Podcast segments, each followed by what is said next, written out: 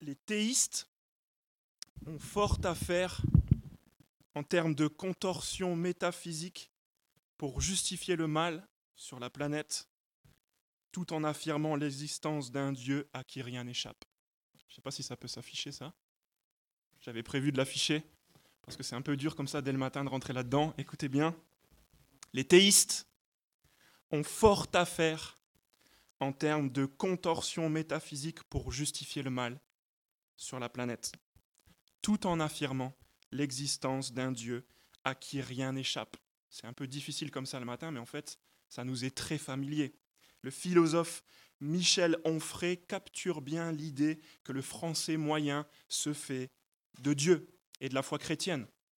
Si je paraphrase, c'est un peu cette idée, si le Dieu de la Bible existe réellement, un Dieu puissant à qui rien n'échappe, d'après ce que les théistes, les chrétiens disent, alors il va falloir expliquer l'existence du mal sur notre planète. Est-ce que les deux sont réellement compatibles? Si rien n'est censé échapper au Dieu de la Bible, alors il faut que les chrétiens nous expliquent. Pourquoi est-ce que Dieu laisse faire tout ce qu'on voit constamment sur nos écrans? Pourquoi est-ce que les plus doux d'entre nous sont souvent ceux qui se font arnaquer? Pourquoi est-ce qu'on ne vit pas ce dont on a toujours rêvé? C'est exactement ce qui se passe avec les premiers lecteurs de ce texte qui étaient rentrés d'un exil forcé de leur terre et qui se sentent vides. Pourquoi est-ce qu'on est malade? Pourquoi est-ce, que la vie en général peut être difficile? Pourquoi est-ce que même après qu'on ait obtenu ce qu'on pensait avoir toujours désiré, qui nous comblerait, ça finit par nous laisser un goût amer, on finit par l'oublier, ou même des fois un sentiment d'inachevé, d'incomplet.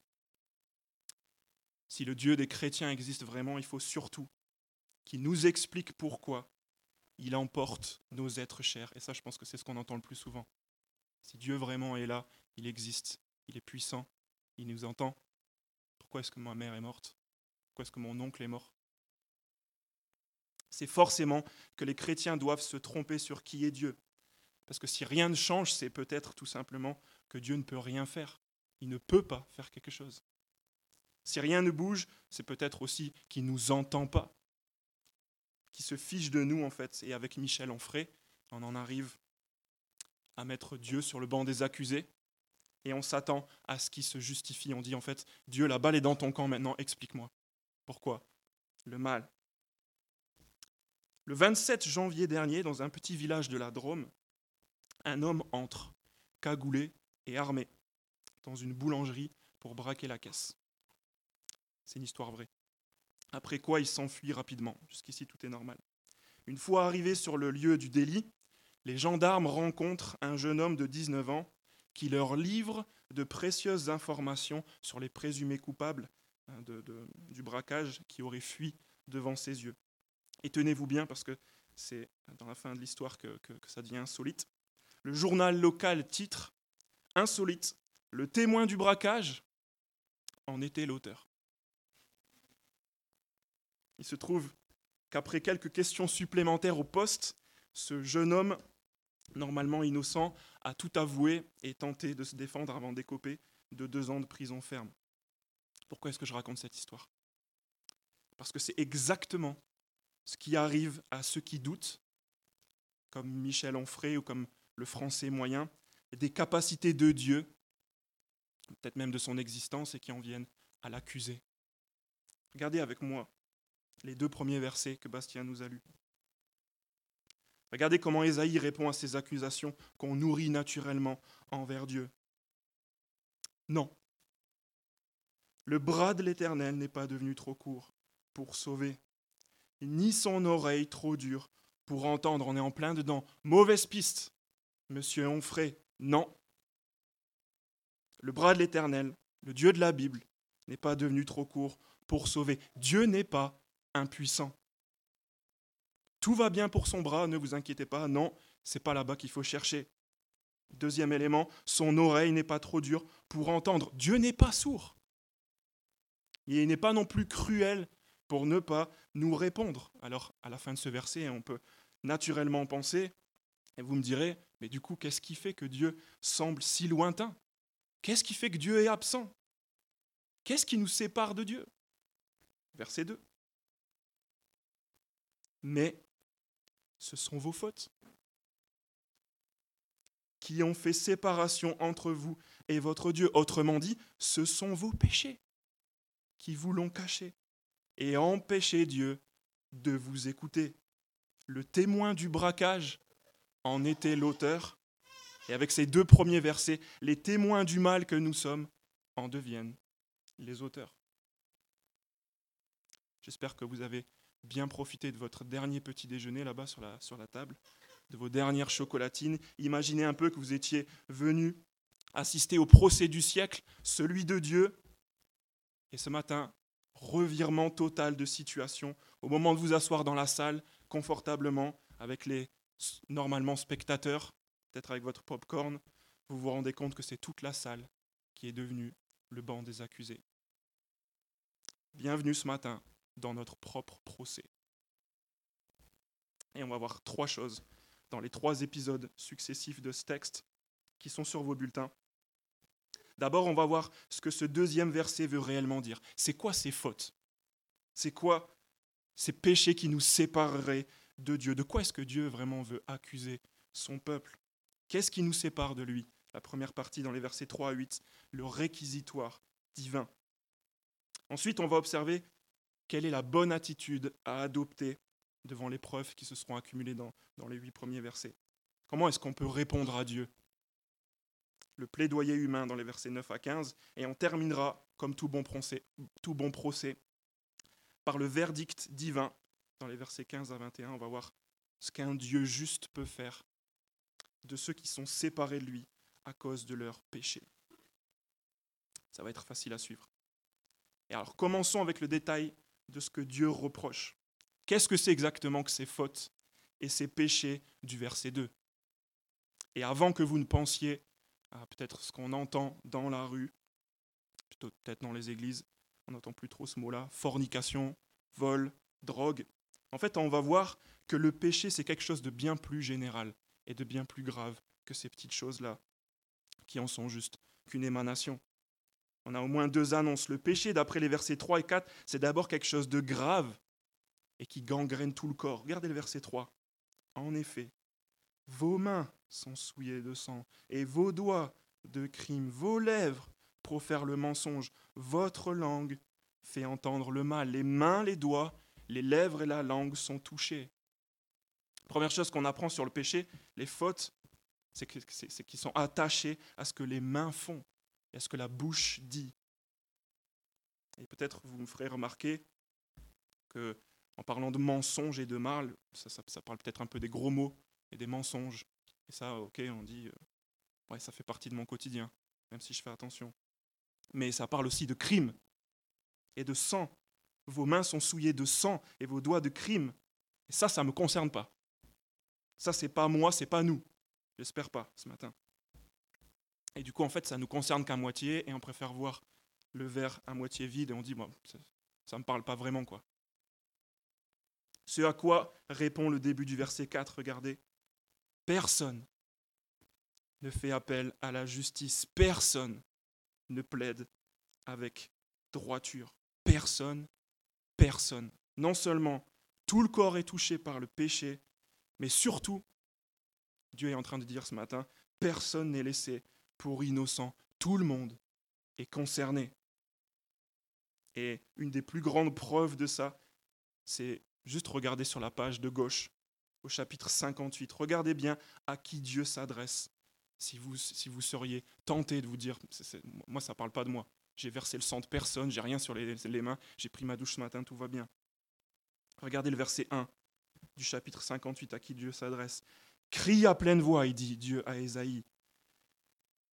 Sans te retenir, fais retentir ta voix comme une trompette et révèle à mon peuple sa révolte, à la famille de Jacob ses péchés. En fait, Dieu est en train de s'adresser à son propre peuple. C'est un peu comme si Dieu parlait aujourd'hui à sa propre famille, à ses enfants, à l'Église. Et si Dieu a de graves reproches, à faire à ceux qui sont censés lui appartenir, ceux qui se réclament de lui, comment est-ce qu'on pourrait espérer mieux pour tous les autres? On doit se sentir concerné par ce qui va suivre, même les plus religieux d'entre nous. Pour notre défense, peut-être qu'on peut faire remarquer que ce texte date un peu. Euh, ça a été écrit il y a, très longtemps. Comment est-ce que ça peut nous concerner? On sait bien en plus que les peuples de l'époque étaient euh, assez sanguinaires. Ils aimaient bien ça, la bagarre, la guerre. Et en fait, c'est un peu bien pour eux, quoi. Dieu les éduque, il leur apprend qu'on peut résoudre les conflits autrement qu'en versant du sang. Et puis nous, aujourd'hui, on est un peu en quelque sorte l'évolution de ces anciennes civilisations qui avaient besoin un peu d'éducation. Euh, aujourd'hui, on règle les choses autrement, de manière civilisée. On a, on a évolué quand même. On n'est pas ces animaux-là du chapitre 59.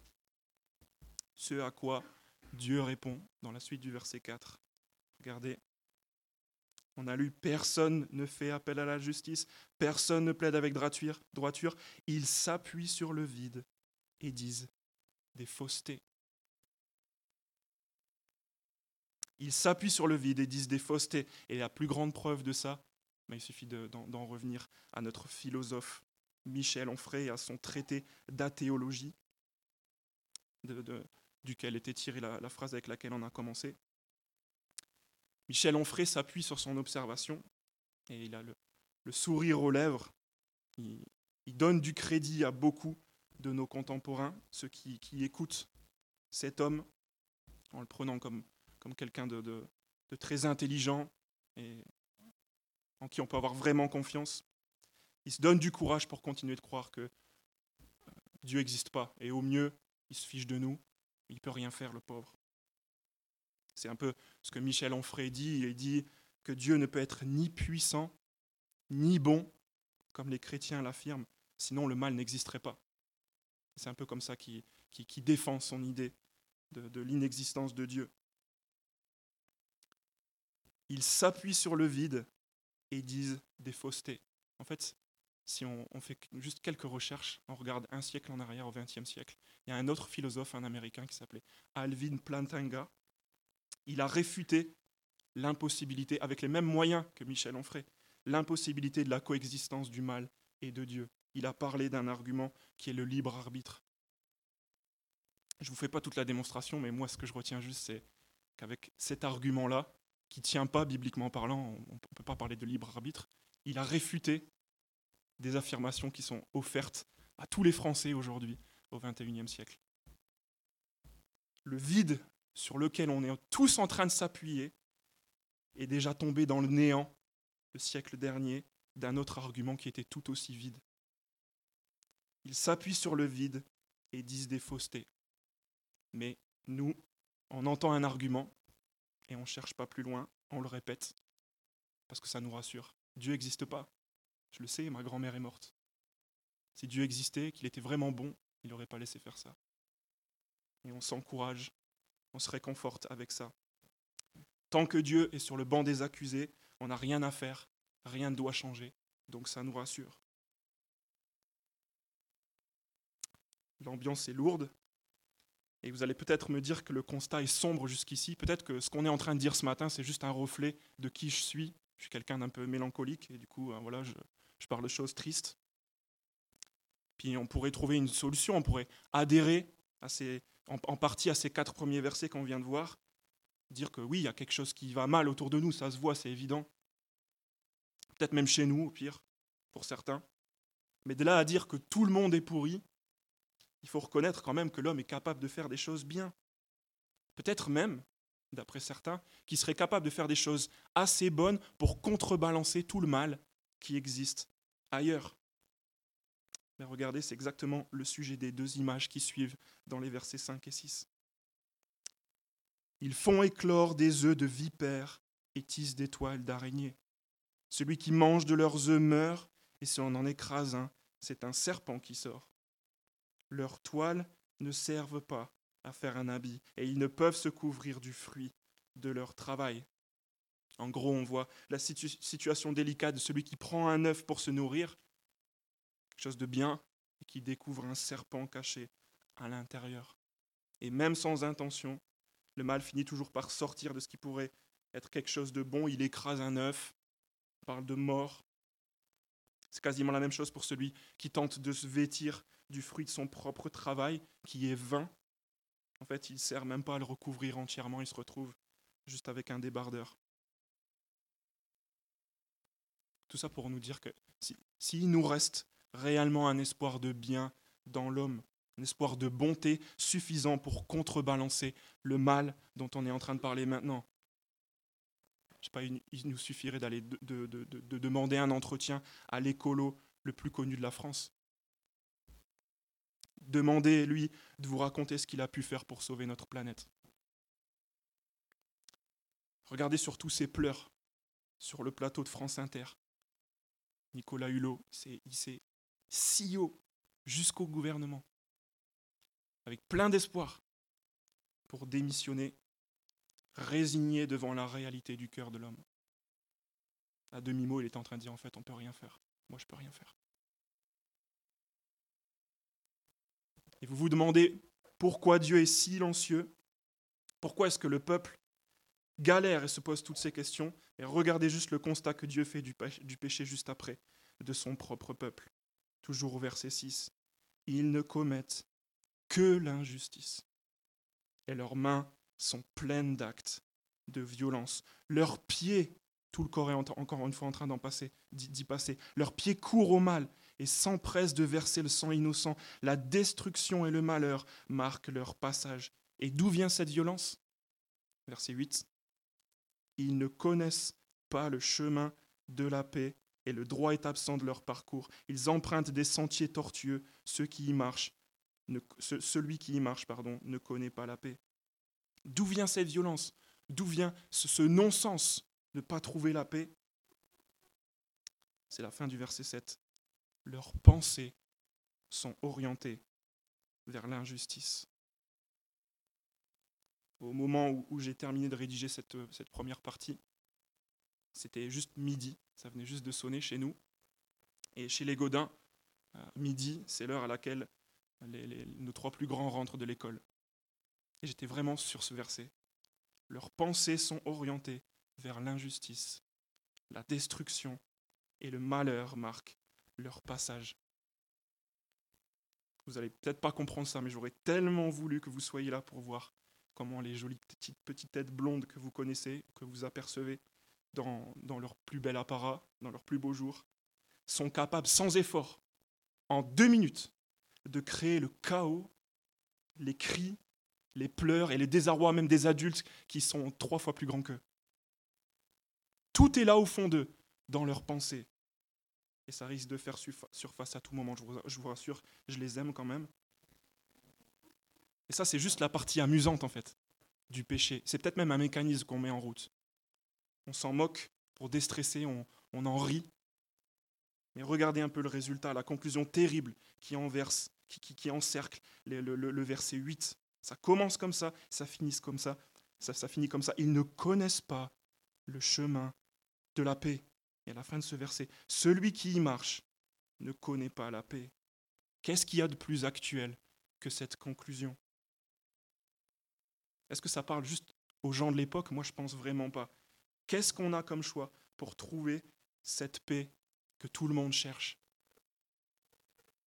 Il y en a Peut-être certains qui vont aller chercher, demander du côté des mecs qui vendent des formations pour atteindre l'autonomie financière sur Internet. Il y en a qui vont demander à des stars, des influenceurs, des gens qui en arrivent là où on rêve tous d'être et qui font une overdose à 20 ans. Ces derniers mois, il y avait Fredo Santana, Kenny Vulcan, Mac Miller.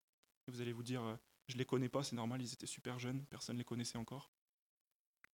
Ou alors on va chercher du côté de ceux qui prônent tout le contraire, la décroissance, les hommes qui vivent dans les bois à Berne, Mick Dodge. Ils empruntent des chemins tortueux. Celui qui y marche ne connaît pas la paix. Sinon ça se saurait.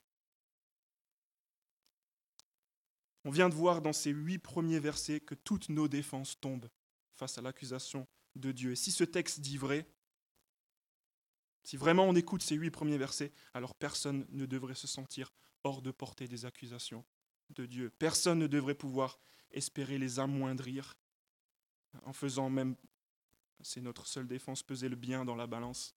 Le constat est facile à faire. Mais alors qu'est-ce qui nous reste? Qu'est-ce qu'on fait maintenant? Dans les versets 9 à 15, c'est comme si Ésaïe nous montre la voie, la solution. Après avoir entendu la voix de Dieu dans les huit premiers versets, comme on est en train de le faire ce matin, Ésaïe nous montre la juste conduite à tenir pour lui répondre. Et là, le texte est presque bien découpé dans les Bibles que vous avez entre, entre les mains. C'est quoi cette juste conduite à tenir? D'abord les versets 9 à 11. C'est comme si les yeux de celui qui écoute les paroles de Dieu s'ouvrent, et à partir de ce moment-là, tout fait sens pour lui. Il relie tout ce qu'il y a autour de lui à la lumière de ce que Dieu vient de dire à propos du péché. Et ensuite, dans les versets 12 à 15, on va voir que naturellement, il va désespérer de son état. Les versets 9 à 11 d'abord. Regardez d'abord comment Ésaïe décrit celui qui entend Dieu et qui applique ce qu'il entend à son quotidien. Il constate trois choses qui valident dans son expérience ce que Dieu vient de dire dans les huit premiers versets. Et qu'on soit pauvre ou riche. Premièrement d'abord, en faisant entrer dans, l'équation de ces questions le péché, Ésaïe comprend les espoirs déçus. C'est le sens du verset 9. Il comprend pourquoi son peuple espérait le rétablissement, mais qu'en fait il reste dans les ténèbres, dans la misère. Il comprend pourquoi ceux qui aimeraient s'en sortir sont privés de bénédiction. Regardez le verset 9. Voilà pourquoi le droit reste loin de nous et la justice ne nous atteint pas. Nous attendions la lumière et voici les ténèbres. La clarté et voici que nous marchons dans l'obscurité. Les espoirs déçus des pauvres, par exemple. Et vous penserez peut-être que c'est normal que les pauvres qui ont des espoirs déçus sont tristes, mais regardez maintenant le verset 10 même les mieux lotis d'entre nous. Nous tâtonnons comme des aveugles le long d'un mur. Nous tâtonnons comme ceux qui n'ont pas Dieu. Nous trébuchons à midi comme en pleine nuit. Au milieu de l'abondance, nous ressemblons à des morts. Et Ésaïe revient au général, verset 11. Nous grognons tous comme des ours. Nous gémissons sans cesse comme des colombes. Nous attendions un juste jugement, mais il n'est pas là. Le salut, mais il est loin de nous. Où est-ce que se retrouvent ces pauvres désabusés du verset 9, ces espoirs déçus, et ces riches vidés du verset 10, qui sont dans l'abondance comme des morts? Deux mondes complètement opposés, dans une seule pièce, dans la salle d'intente d'un cabinet de psy. Ou alors à la Beige, comme cette semaine. 5000 mètres carrés, 200 exposants, une centaine de conférences et de concerts sur trois jours pour le salon du bien-être, bio et thérapie. Regardez les, les, statistiques des cabinets de médecine parallèles et orientales, et pas juste à Toulouse. On cherche désespérément cette paix, ce bien-être, cet épanouissement en râlant et en gémissant, comme si ça allait nous sauver et nous donner la paix. Si ce que Dieu reproche à son peuple est réel, si la thèse du verset 2, que c'est nos fautes en fait, nos péchés qui nous séparent de lui, qui a été développée dans les six versets suivants, si, si, si ces choses-là sont vraies, si c'est vrai au point ça, ça rejoint notre quotidien comme dans les versets 9 à 11, alors il ne nous reste plus qu'une conduite à tenir et c'est celle qui commence au verset 12. C'est presque celle de, de, désespérer. Si, je veux juste, avant de lire ce verset 12, dire que si, vous avez le cœur lourd ce matin, à cause de ce que vous dites, vous faites, et que vous, savez en plus, même sans, sans forcément vous dire chrétien que ça ne plaît pas à Dieu, observez bien ces deux versets pour apprendre la conduite à tenir maintenant, pour nous tous. On entend la parole de Dieu, versets 1 à 8. Elle fait sens dans notre contexte, versets 9 à 11 et alors, verset 12. Oui. Juste. Oui. Nos transgressions sont nombreuses devant toi, et nos péchés témoignent contre nous. Nos transgressions font corps avec nous, et nous reconnaissons nos fautes.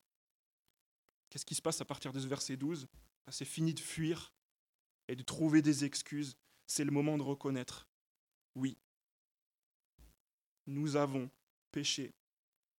C'est le moment de reconnaître que la définition du péché qu'on a vu dans les huit premiers versets, je rappelle, c'est cette espèce de gangrène dans nos actions et dans nos paroles, qui est issue de nos pensées et dont on ne peut se défaire, qui nous laisse prisonniers, sans paix, nous dit le texte, que ces fautes-là, elles sont réelles en fait. C'est de reconnaître en fait qu'on est coupable. C'est le moment de reconnaître que le péché, c'est notre nature. On a lu dans le verset 12 là, le péché fait corps avec nous. Nous sommes tous coupables et on n'arrive pas à s'en défaire. Verset 13, coupable envers qui et coupable de quoi? C'est dans ce verset-là qu'on voit la gravité de notre problème et sa profondeur. Je lis, nous avons eu un comportement coupable envers l'Éternel. Nous l'avons trahi, nous nous sommes détournés de notre Dieu, nous avons parlé exploitation et révolte, nous avons conçu et médité dans le cœur des paroles mensongères. D'où viennent toutes ces émanations des fautes, de parler d'exploitation, de révolte, d'avoir conçu et médité dans le cœur des paroles mensongères, de la trahison, du fait de se détourner de Dieu. D'où vient le mal Du fait de se détourner de Dieu. Donc coupable envers qui? Coupable de quoi? Coupable envers qui d'abord? Le texte nous dit, nous avons eu un comportement coupable envers l'Éternel.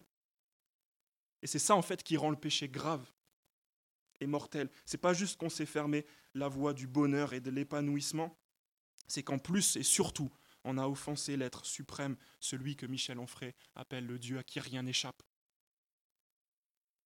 Peut-être même celui qui est censé nous, avoir rachetés parce qu'on se dit chrétien. On a offensé cet être-là.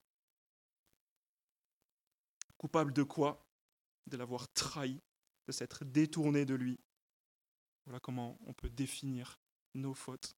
Nous être révoltés contre ce qu'il veut pour faire ce que nous, on avait envie. Coupable d'avoir nourri des pensées rebelles et de ne pas avoir voulu de sa lumière dans nos ténèbres. Comment est-ce que tout cela termine?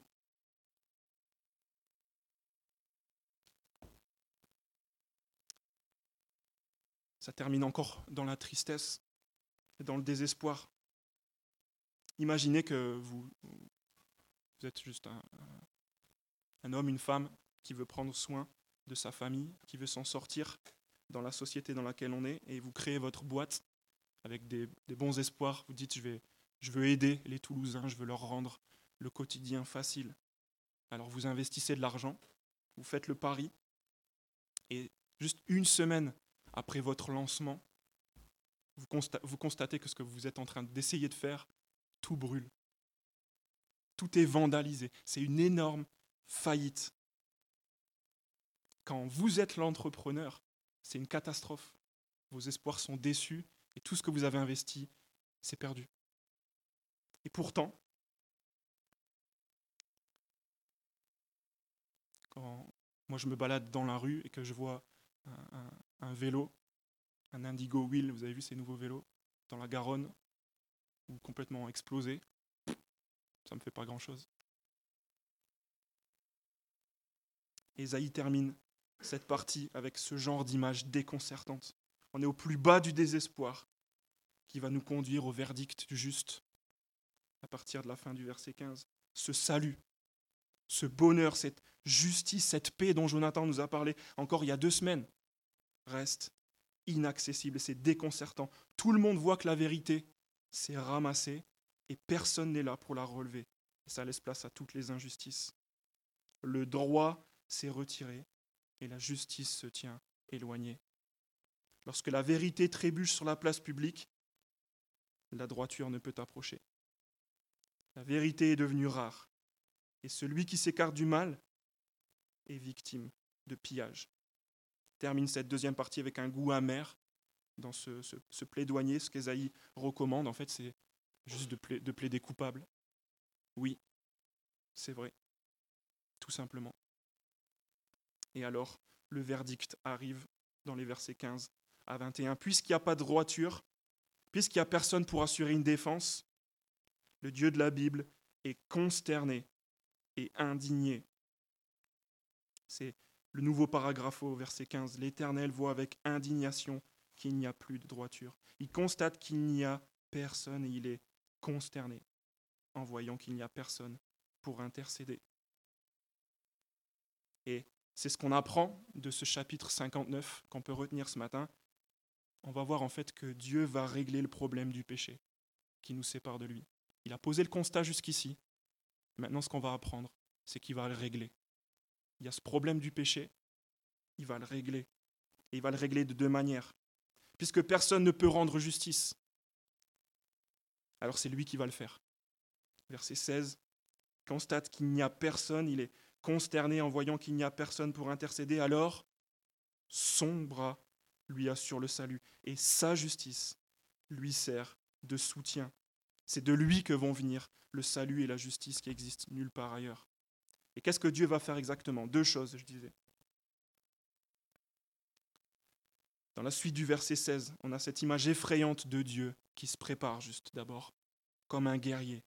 Je lis, il enfile la justice comme une cuirasse, et il met sur sa tête le casque du salut. Il prend la vengeance pour vêtement et s'enveloppe du zèle comme d'un manteau. À votre avis, qu'est-ce qu'il va faire avec cette armure?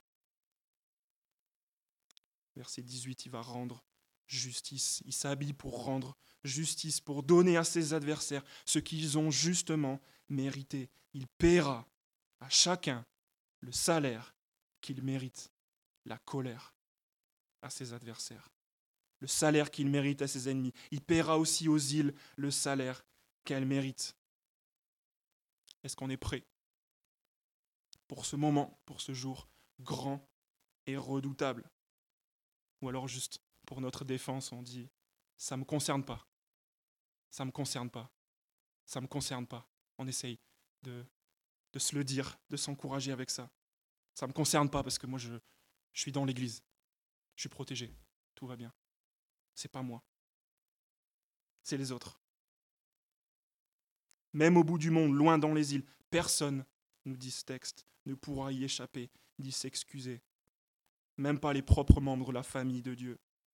On recevra tous ce que nos pensées qui ont dirigé nos actions et nos paroles ont mérité. On recevra tous le salaire de notre trahison, du fait qu'on s'est détourné de Dieu, nous disait le verset 13. Souvenez-vous qu'on a attaqué ce texte avec les, accusations sous-entendues du peuple de Dieu, verset 1, celles qu'on continue d'entendre dans le, traité d'athéologie de Michel Onfray et dans la rue, et qu'on relaye aussi sur, lesquels on s'appuie pour tenir Dieu responsable de notre valeur. Mais là, dans, la fin de ce texte, Dieu est en train de faire la démonstration de la force de son bras,